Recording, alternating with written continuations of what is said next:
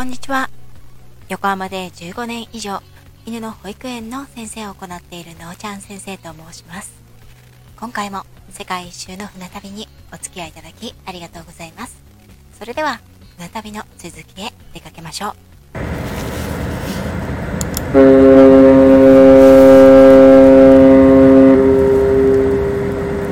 6月18日、霧の都、大都市ロンドンを後にしてそのまま対岸のオランダへ。ネーテルランドの映画を今に伝える大都市アムステルダムへ。オランダの首都はハーグですがアムステルダムは事実上の首都と言っても過言ではないほど世に知られた大都市です。アムステルダムに入港したのは翌日6月19日。出港から49日目の18時近くと日記にはありました。街中に運河が巡らされている美しい都市アムステルダムは13世紀頃には小さな漁村でしたが17世紀にはネーテルランド連邦共和国の文化や北海貿易の中心地として映画を極めました。街中にはその時期に敷かれた運河が網の目のように張り巡らされ実はそれらの数は水の都ベネツィアに勝るとも言うことから北のベネツィアとも称される。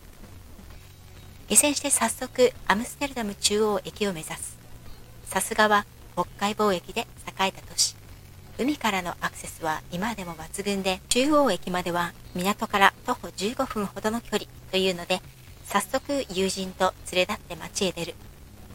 まず驚いたことは車道歩道自転車専用道路と完璧に3つが3つに分かれているということだ。オランダは自転車をエコな交通機関として進めているらしいとは聞いていたけれど本当にすごい数。それもそのはず。アムステルダムの海抜は0メートルよりも下の場所にあり街中がほぼほぼ平らで自転車移動がとてもしやすいのだ。電車やバスにも自転車を持ち込める。人口よりも自転車の台数の方が多いというのも納得できる。ちなみに自転車の種類も様々あり、サービスも様々。半年以上前になりますが、オランダ・アムステルダム在住のマグーさんとアムステルダムに関してコラボライブをしています。よろしければこちらも聞いてみてくださいね。アムステルダムは中央駅を要に扇状に広がっている。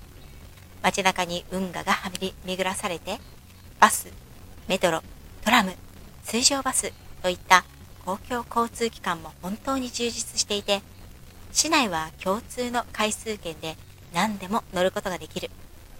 日本は今や他の国でも IC カードがあればどんな公共交通機関にも乗ることができるけれど、20年前にこの機関を採用している都市は日本では少なかったんではないでしょうか。アムステルダム中央駅は知る人は知っている東京駅のモデルとなった駅舎です。レンガ造りで左右対称の駅舎はなんだか懐かしさと、そして違和感を覚えさせました。ちょっと待って。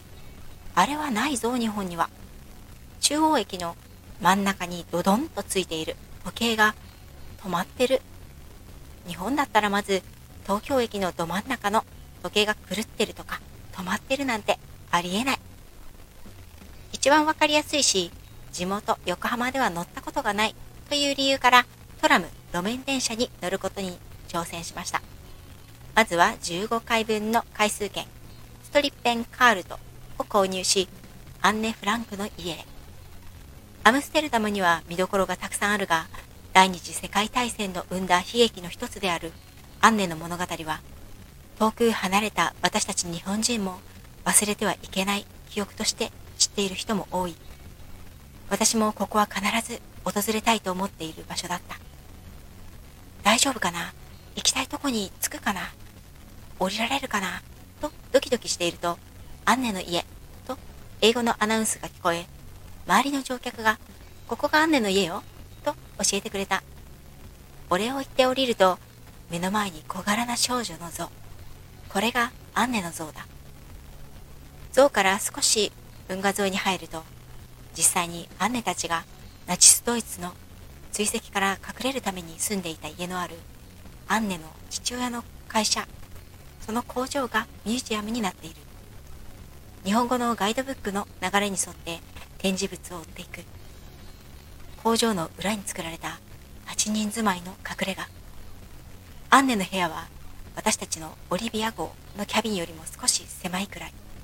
けれど人目を忍んで昼はトイレの水も流すことができない。という生活は本当に多感な時期の少女にはどれだけ精神的にも苦しいものだってだろう。かくまっている人々も生きた心地がしなかったに違いない。アンネの日記では隠れ家からこっそり外を盗み見るとユダヤ人の友達の家族が収容所へ連れて行かれるところを目撃してとても苦しく悲しかった。という記録がある。仲の良かった友人が目の前で連行されること。それを息を飲んで見つめるしかないなんてどんな心地がすることだろう。そんな気持ちを味わうことなく生きてきた今までの人生を何より恵まれた人生だと幸せに思わなくては。そう思った。アンネの隠れ家から実際に外を見て彼女もこうして窓からこっそり外を眺めていたんだろうと思った。アンネの家族ともう一組の家族は終戦直前についに密告されて収容所へ連れて行かれてしまう。しかも家族はバラバラに。そして収容所から生還したのは父親たった一人だった。彼は悲しみの後に小説家を目指していたアンネの日記と彼女が隠れ家で書いていた他のショートストーリーを集めてアンネの日記を刊行した。一番部屋一番最後の部屋にもあったけれど世界中の何十カ国で発行されているこの物語。その何十カ国語の本を見ているうちに涙が止まらなくなっていた。これだけ世界中の人が読み涙を流すのにどうして戦争にまつわる悲しい出来事はなくならないんだろう。アンネのように日々身に迫る不安と戦いながら小さくなって生きているような人々が一体どのくらいいるんだろう。皆悲しいことは同じ苦しいことも嫌なことも同じなのにそんなことを考えたら本当にやるせなく切なくなった。入場料はちょっと高かったけれどやはり入っておいてよかった。ミュージアムのすぐ横に西教会。教会の前の木のベンチが素敵で思わずシャッターを切る。アンネの家からアムステルダムの中心地王宮とダム広場へ。王宮は素晴らしく大きく壮麗な建物である。ダム広場の一本裏にはスーパーがあってスーパー好きの私と友達は大興奮しながら中に入った。いきなりずらーっと並んだパンコーナー。オーブンもあるらしくて焼いている。いい匂いが。レーズンがぎっしり詰まったパンがとても美味しそう。このマンモス級に広い広いスーパーにはなんとアジアやメキシコヨーロッパ各地の調味料や食材がずらり他にもナッツやドライフルーツぎっしりのパウンドケーキの数々美味しそうなシリアルそしてさすがはオランダチーズの山々すごい全部美味しそう散々迷ってから小さめにカットされたゴータチーズを買い、クラッカーを付け合わせに購入。それとオランダ名物キャラメルがサンドされた薄焼きのワッフル。これは美味しそう。今では日本でもメジャーになったこのワッフルサンド。私はここで初めて見た。マグカップに入れた紅茶やコーヒーの上に蓋のように置いて、キャラメルを溶かして食べるのが美味しいらしい。先ほどまでのしんみりした気分はどこへやら。キャーキャー言いながらスーパーを巡り、その後は王宮正面のダム広場へ。とにかく人の多さに驚く。自転車も多いし、トラムとバスが縦横無尽に走っているので、相当注意しないと危なくて仕方がない。信号は全く当てにならない。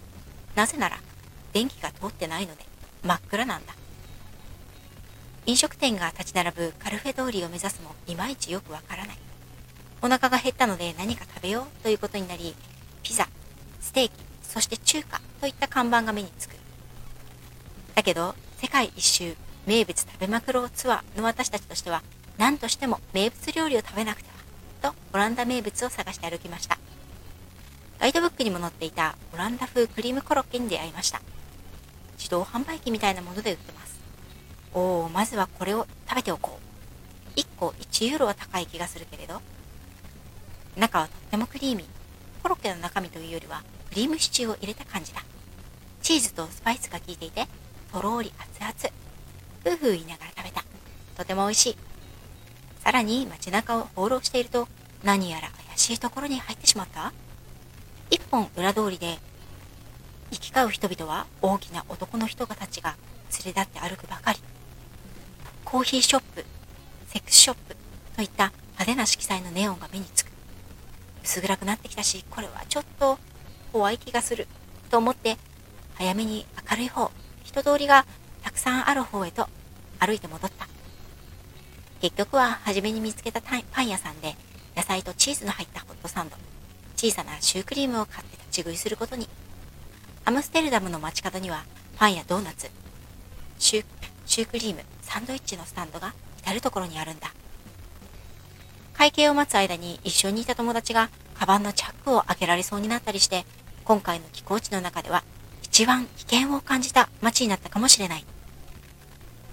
まあ、暗くなってきたし、若い娘が二人うろうろしているのが悪いんだ。食べ終えた後は次の目的地、ムント島へ向かって歩く。暗くなってきたし、街中は少し怪しげな雰囲気になってきたので、トラムの走る、ネオンが怪しくない通りを選んで歩くようにしました。しばらく歩くと、トラムの電線がたくさん交わる賑やかな交差点にムント島を発見。1620年という金文字が周りの建物より黒ずんで古びたムント島の歴史を物語っている。かつては私壁の一部だったというこの塔は、昔あった火事のために黒ずんでいた。ムント島の見学の後、パラパラと軽い雨が降ってきた。空は夕焼けで赤紫に染まり、運河沿いのレンガ造りの家々の影を浮き立たってて、素晴らしいグラデーションを作り出している。夕焼け空に認められていると、どうやら道に迷ってしまったようだ。とにかく同じような運河に同じような可愛らしいレンガ造りの建物が並ぶだけ。それに惑わされて方向感覚が狂ってしまったようだ。道を尋ねるために近くの商店街に立ち寄って目指すマヘレ橋。聞いてみる。これはわからないと言われてしまった。あんなに有名な観光地なんだからわからないはずないよね。とりあえず、レンブラント広場に戻り、迷った挙句ムント島まで戻った。すると、その交差点にしっかり、マヘレ橋はこちら、と標識が書いてあるじゃないか。やだもう、と友達とキャーキャー言いながら、標識の図に従って歩いていくと、やや広めの運河に出た。これがアムステルダムの名前の由来となるアムステル川だ。羽橋は川の向こう側にあり、片方はライトが消えているので、ガイダブックに見たような光景ではなく、これがあのマヘレ橋で合ってるのかなと半信半疑の私たち。ひょいっと顔を上げてみると、あるじゃないですか。アムステルガムに堂々とかかる大きな跳ね橋。こちらはしっかり全容がライトアップされて、塔に地平線の向こうに沈んだ太陽の代わりに、夕闇の中でその姿を私たちに照らし出してくれている。近づいて渡ってみると、ちゃんとマヘレ橋と書いてある。よかった。勘違いしたまま終わらずに済んだ。反対岸に渡り、仲良しの乗船客に会った。雨は上がっていたが、今回は目的を果たしたし、そろそろ船に戻るとしよう。なんて言ったって、明るくて気がつかなかったけれど、時刻は22時半を過ぎているんだ。オランダは一部のドラッグや売春が合法化されているということもあり、普通にそういったものが取り扱われる店が堂々と並んでいる。私たちがどこをどう通ってたどり着いたのかもわからないが、飾り窓は有名な風俗街で、同じような古びたレンガ造りの建物の中に突如現れる。建物の窓には、窓の中には赤やピンクの照明で部屋が照らされて、その窓からは美しい死体を惜しげもなく晒した、もはや限りなく全裸に近い女性たちがこここちらを見て微笑んでいる。社会科見学に行くと称して浮き足だった男性陣がたくさん立ち寄ったんだろうな。私たち女性たち女性たちから見ても、なんだか不謹慎だったり、恥ずかしいというよりは、なんて綺麗な体なんだろう、と感動して見惚れてしまったぐらいだ。ほぼほぼ全裸の美しいお姉様方が、こちらを見て、笑顔でウインクしてくれたことを一生忘れないと思う。見せ方のプロはさすがとしか言いようがない。太陽のある時間は平和で可愛らしい街。日が沈むと同時に街の様相は全く異なる不思議な街。アムステルダム。私たちが街をアテンする間も、規制を上げて走り回る人々。酔っ払いやドラッグなのか、タバコなのか、わからないものを楽しんでいる人々。同性のカップルも公然と愛を捧げ上げ合っていた。道を聞くのもはばかられるほどだ。本当に自己責任の国なんだなぁと、初めてのアムステルダムの夜は、他のどの国とも違う刺激的な印象を私に植え付けることとなった。明日は、またアムステルダムで一日を過ごし、出港は午後。明日も目いっぱい、こので、この奇妙で美しく不思議な街を楽しもうと思いながら遅い眠りについた。今回も最後までお聴きいただきありがとうございました。次回はアムステルダム後編。来週をお待ちくださいね。